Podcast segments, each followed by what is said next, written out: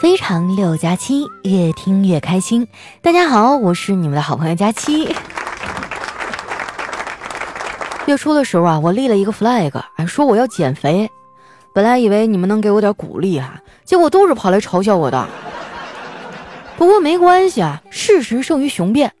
告诉你们个好消息啊，经过这段时间的努力，我现在啊已经有锁骨了。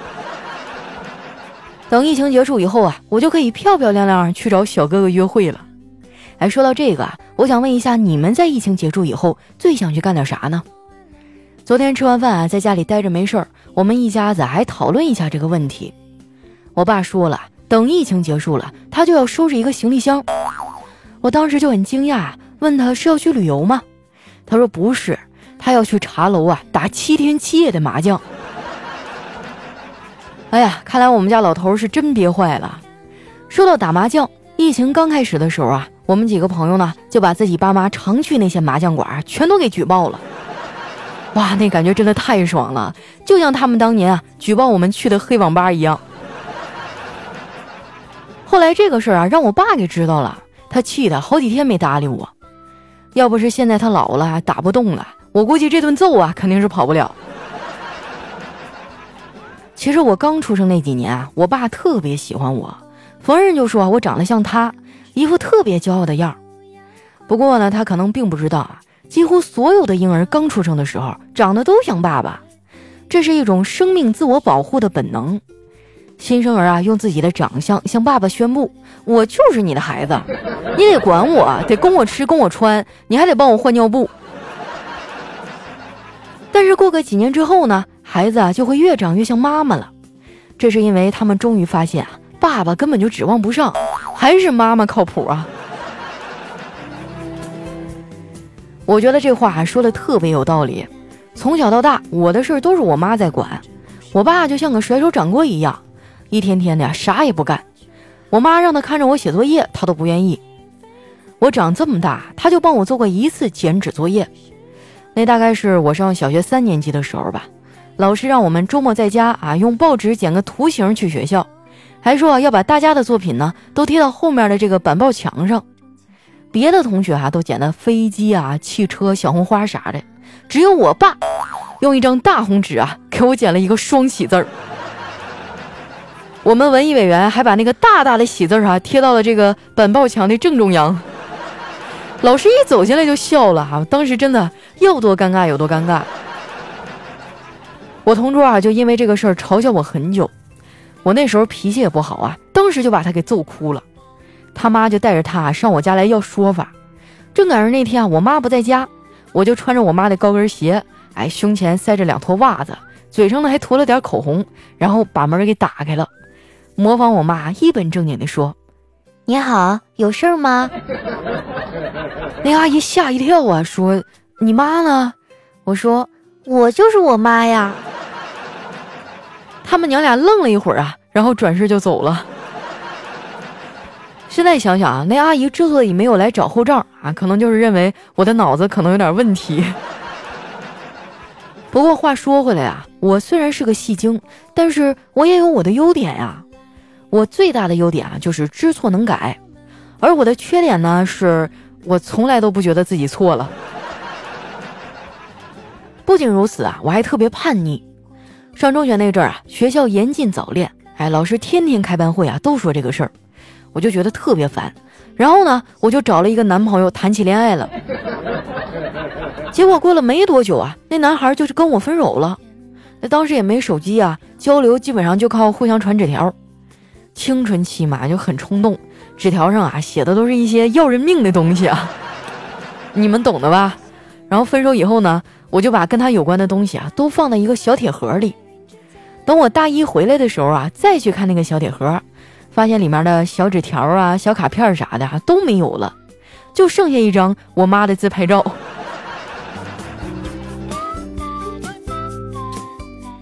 上大学之后啊，我又开始追星啊，也不上课，就天天跟着后援会到处跑啊，然后一到考试就抓瞎了。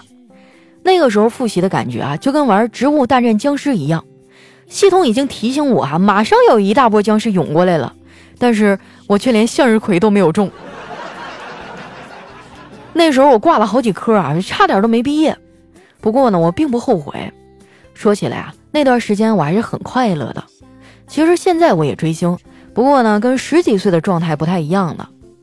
以前追星啊，我心里会想，哇，好帅呀，我真想嫁给这样的男人。现在追星呢，脑子里想的是，哎呀，这个仔好乖呀，真想生一个这样的儿子。啊不过啊，我也就是心里想想，我是不会轻易生孩子的。养孩子啊，真的是一件又费钱又费力的事儿。别人我不知道啊，就光看我哥，我就觉得养个孩子挺难的。他们两口子平时工作忙，俩孩子啊都是我妈在带，时间长了，这个隔代教育呢就出了问题。尤其是小辉儿啊，调皮任性，没有责任感。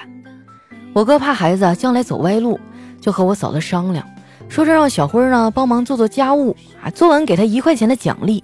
这样呢，就能培养他对家庭的责任感了。我嫂子当时就提出了反对，说这样啊会弄得孩子一身的铜锈味儿啊，就特别爱钱。后来他想了一个办法，还是让小辉啊去做家务，培养责任感。不过奖励的不再是钱了，而是给他 P 一张照片儿。有的时候呢 P 成蜘蛛侠啊，有时候 P 成超人，总之啊就是特别帅。我侄子很喜欢啊，甚至还会拿同学的照片啊来让嫂子帮忙 P 图。我嫂子也是乐在其中，直到昨天啊，她无意当中啊听到小辉跟同学打电话，说：“什么？你想变成钢铁侠呀？可以呀，也是五块钱一张。”哎呀，现在的熊孩子啊，真是防不胜防。我嫂子当时就急眼了，非要揍他。我就一边护着小辉啊，一边劝他。就这么僵持了半个多小时，我嫂子才放下了手里的鸡毛掸子，叹了一口气。回屋躺着去了。我看这个危机暂时解除了，就拍了拍小辉儿，我说：“行了，没事了啊，一会儿去跟你妈认个错。”小辉啊就撅着嘴说：“我有什么错呀？我就赚点零花钱，奶奶还夸我聪明呢。我妈说的就一定是对的吗？”哎，我觉得小辉说的挺有道理啊。不同的人呢想法是不一样的。有人说啊，落后就要挨打；还有人说枪打出头鸟。这能说明什么呢？顶多能说明啊，一个人要是想打你，他总能找到理由啊。没想到啊，我都这么大岁数了，被一个小孩给说服了。就我们家小辉这个嘴啊，真的是随他奶奶，太厉害了。跟小辉相比啊，妮妮就明显听话的多了。这孩子最近啊，迷上了动画片天天晚上拿着遥控器不撒手。昨天晚上都十一点了，他还在那看呢。我就对他说。宝贝儿啊，我们再看十分钟就去睡觉，好不好啊？小侄女儿不满地说：“不行，太短了。”然后我就让了一步，我说：“那好吧，再看六百秒怎么样啊？够长了吧？”小侄女听完啊，立马点点头：“好呀。”十分钟以后啊，我催他睡觉，她不情不愿地关了电视，然后问我：“姑姑，人为什么要睡觉呢？”我说，因为睡觉可以让人恢复体力啊！你看现在外面病毒那么猖獗，要在床上好好睡觉，提高免疫力才行啊，要不然会死的哟。小侄女儿就咬着手指头，奶声奶气的问我：“那那全世界死亡率最高的地方是哪里呢？” 我想了想啊，说：“呃，好像是床上。”这么一说还真是啊，人的生老病死呢，好像都在床上。床才是我们人类最好的伙伴啊！我们甚至啊会用床来衡量一些感情，比如啊用睡过一个被窝啊形容朋友之间关系铁，用同床共枕呢形容夫妻之间啊感情深厚。不过这些啊都是水到渠成的事儿。我有一闺蜜哈最近失业了，房租也到期了，不得已啊搬去跟男朋友一块住。搬过去之前啊，她就忧心忡忡的给我打电话说：“佳期咋办呀？”我既想过去住，又不想和他发生关系。当时啊，我就扑哧一下笑了。我说：“那你可就有口福了。”她那个男朋友我见过，那是一个真正的钢铁直男啊。之前啊，我和闺蜜一块去逛街买化妆品，那个男孩呢就在旁边跟着。后来实在没意思啊，他就随手拿起旁边的化妆品盯着看。过了一会儿啊，他突然就大叫着说。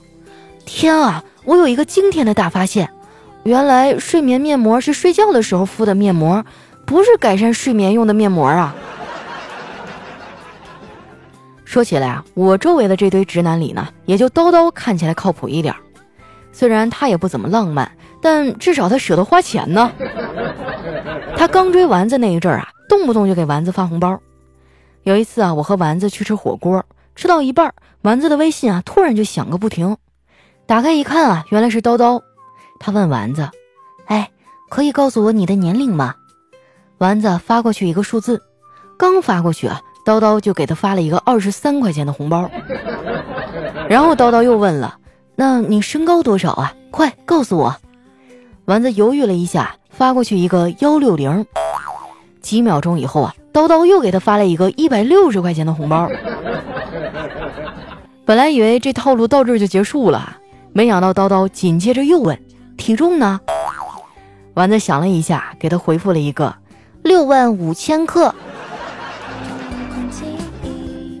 哎，你说为什么好男人都是别人家的呢？算起来，他们俩也谈了一年多了。现在叨叨啊，还会给丸子买礼物呢。前几天啊，他跟我要了小黑那个省钱小助手的微信号，说要买点补品，想省点钱。他这么一说啊，我那颗八卦之心立马就上线了。我说你这好好的买啥补品呢？难道丸子有了？还是你要去见家长？你要买什么伴手礼呀？叨叨啊，就叹了一口气说。不是，前几天啊，我坐公交车，结果那司机开的特别快，我没站稳，后来一个急刹车呀，就把旁边一大爷的假牙给怼掉了。听说那老头回去以后都抑郁了，我就合计买点东西过去赔礼道歉吧。当时啊，我就被他逗乐了，赶紧把微信啊推给了他。叨叨买了几个礼盒，还算下来一共省了五六十块钱呢，还挺划算的。如果说你们网购也想省钱的话，可以添加微信幺七七二幺二七三零幺三，微信名字呢叫勤俭败家的田喵喵。像什么淘宝、京东、拼多多啊，这些平台都能用。不瞒你们说啊，现在我周围的朋友都开始用了，不得不说啊，确实是能省钱。从去年到现在啊，我最少省下来一个月的早饭钱。心动的朋友赶紧去加一下小助手的微信啊，微信号是。幺七七二幺二七三零幺三，名字呢叫勤俭败家的田喵喵。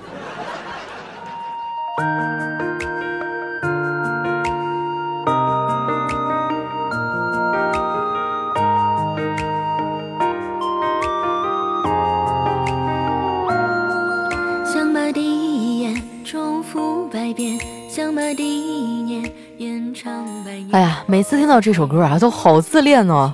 你说这样甜美的歌喉一定属于仙女吧？又到了我们留言互动的时间了。如果你们有什么想对我说的话或者好玩的段子呢，可以留在节目下方的留言区。我在上期节目当中啊提过一个话题，就是你们当初大学学的是什么专业，现在又从事着哪方面的工作呢？哎，一位叫做 Pass 够酷啊，他说大学啊学的是珠宝玉石鉴定首饰设计，现在啊做的社区老年小饭桌。副业带瑜伽东方舞课啊，小区帮忙上门遛狗喂猫，啊，那不错呀，你提前享受到退休的生活了，感觉也是一个哈，当年学的专业和自己现在的工作差距蛮大的哈，比我跑偏的还严重。下一位呢叫逐风娇雨，他说好想能够实事求是的发这样一条朋友圈啊，上面写着，疫情终于消失了。今天天气很好，树上长出来新叶子的嫩绿让人充满希望，花儿也开得正好。我出去逛了一圈，发现大家都胖了，我没胖。然而事实的真相是，大家都没胖，就你胖了。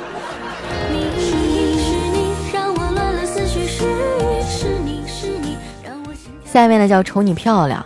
他说早上送侄女上学的路上，他神秘兮兮的对我说：“姑姑。”我已经掌握了十八种哄宝宝的技巧了，现在就差你给我生个宝宝了。听完这段话呀，我仰天流泪呀！你姑姑我啊，已经掌握了十八种生宝宝的技巧，现在就差个男人了。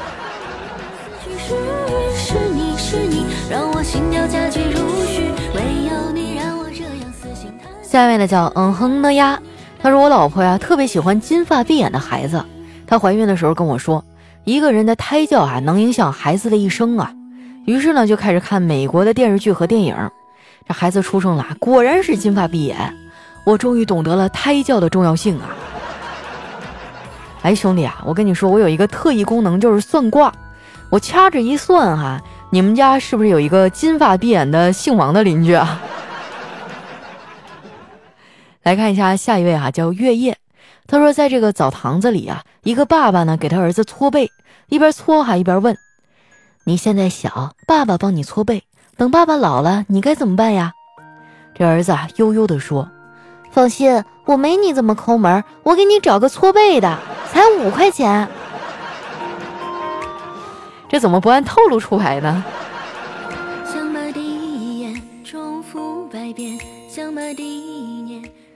下面呢叫 JQ 换西尘，他说法国小哥啊，最近跟着我学中文。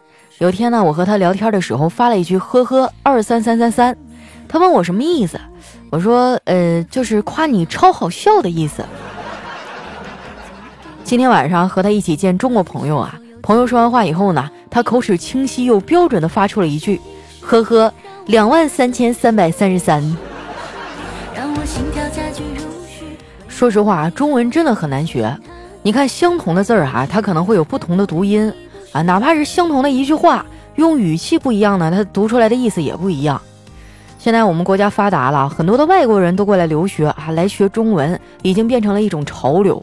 这么想想啊，也算是报了当年我经常被英语老师留下来啊这个抄单词的那个仇了。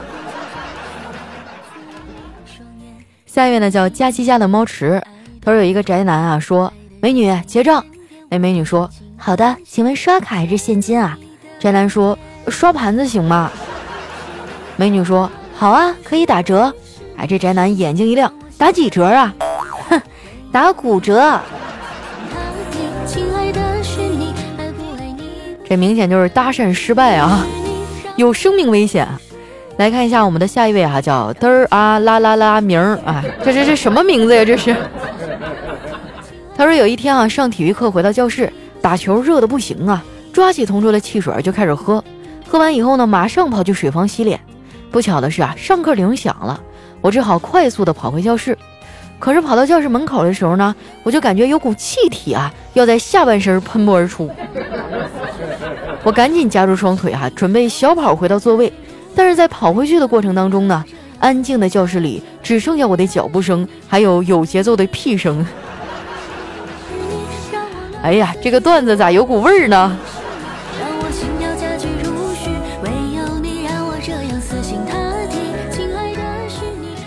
下面呢叫特爱佳期，他说朋友老婆怀孕四个月了。朋友呢有一次加班啊，回到家大概七点多，发现老婆已经把晚饭做好了，一直等着他吃饭，然后就觉得很感动啊，对他老婆说：“亲爱的，你和你肚子里的孩子是我一辈子最珍贵的宝贝。”他老婆啊不屑地瞥了他一眼，说：“得了吧，孩子是宝贝，我顶多啊是个宝盒。你不光是个宝盒，还是个饭盒。”下面呢叫佳期的陆墨啊，他说和一个妹子啊同乘电梯，我实在没忍住啊，就放了一个屁。趁着这个气味还没有扩散出来啊，为了不给妹子留下一个恶俗的形象，我一把把她推到墙角，用力的捂住她的口鼻。啊，你说为什么感觉她的双腿有些发抖呢？你好好看看啊，这个一般的电梯里都有监控啊，兄弟。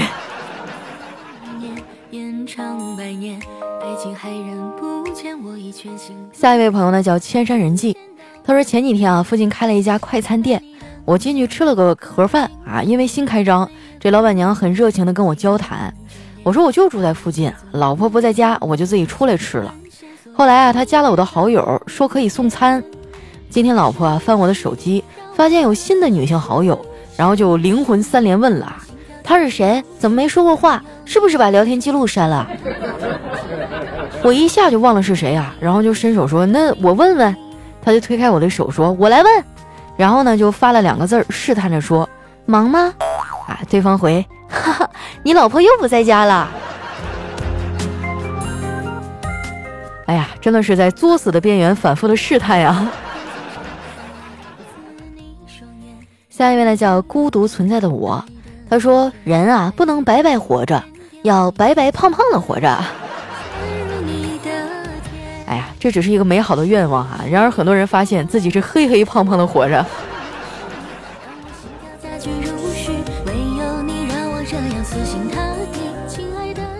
下面呢叫中学生幺四幺四，他说：“我记得上小学的时候啊，当时在升国旗，有一位女同学晕倒了。我当时啊，可能是看战争片看多了，于是我就大喊：‘有狙击手！’于是，在场所有的人全趴下了。校长哈，至今还记得我。”那你们也太洋气了！我记得我上小学的时候，学校组织看电影都是什么地道战呐，什么什么王二小啊，什么小兵张嘎啊，你们都有狙击手了，我们那时候还在爬地道呢。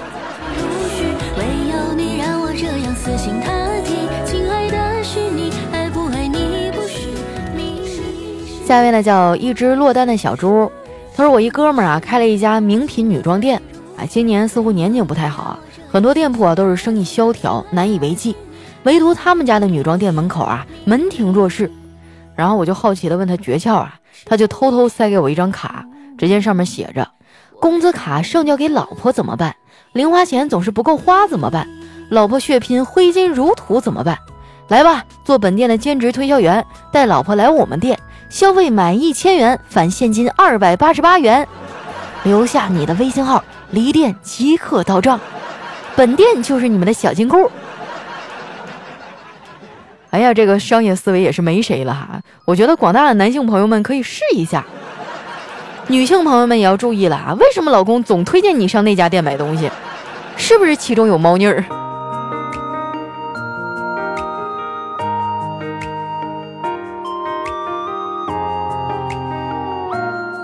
下面呢叫何必哥哥，他说男孩女孩闹矛盾了。约定啊，背对背各走一百步，回头时呢，如果还能看见彼此啊，就不分手。走到九十九步的时候啊，女孩终于忍不住蹲在地上哭了，一双手臂从背后圈住了他。男孩说：“我一直都在等你回头，这辈子我都不会放你一个人走。我们不要天长地久，海枯石烂，只要一个怀抱，彼此温暖就够了。”这女孩啊，停止了哭声，说：“你轻点，别累坏我肚子里的孩子。”不然孩儿他爸跟你没完。哎呦我去，这个急转车啊，这这差点没把我的腰间盘给我甩出来。下面呢叫沙漠里的一桶水，他说有一个人啊买了一坛好酒放到自己家的院子里，到了第二天呢，他发现酒被人偷走了好多，他就在那个坛子上面挂一个牌子，上面写着不许偷酒。结果到了第三天呢，酒还是被偷了。他就重新挂了一个牌子，在那个牌子上面写着“偷酒者重罚”。但是第四天啊，酒还是少了很多，那个人就非常的愤怒啊，一气之下啊，就把这个牌子上的字儿呢改成了尿桶。结果第二天呢，他哭了，因为这个酒桶啊满了。然后呢，又把上面的牌子更换成了“不许偷酒”。等到隔了一天呢，很多人都哭了。因为酒桶空了。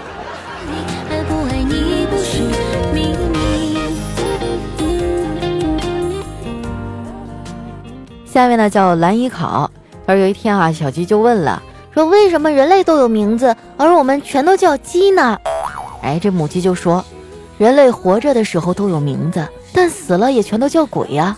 我们活着的时候没有名字，但死了就有名字了。然后小鸡就问。真的吗？那都叫些什么名字呀？母鸡说：咖喱鸡、白斩鸡、香菇鸡、烧鸡、炸鸡、烤鸡、手撕鸡、口水鸡、酱油鸡、辣子鸡啊！哎呀，一口气念下来，我这哈喇子都快下来了。来看一下我们的最后一位哈，叫知了。他说有一天啊，有人问佳期，骗子这么多，手段这么丰富，听起来又非常的诱人。为什么你总能第一时间识破他们的伎俩呢？佳期的嘴角哈露出一丝不屑，高傲的说了一个字儿：“穷。”你为什么知道的这么清楚？你是不是在我们家装了摄像头？好了，那今天留言就先分享到这儿了。喜欢我的朋友呢，记得关注我的新浪微博和公众微信，搜索主播佳期，是佳期如梦的佳期。每天啊，我都会在微博上分享一些好玩的日常，还有一些搞笑的段子。如果你想了解节目以外的我，那就快来关注我吧。咱们今天节目就先到这儿了，我们下期再见。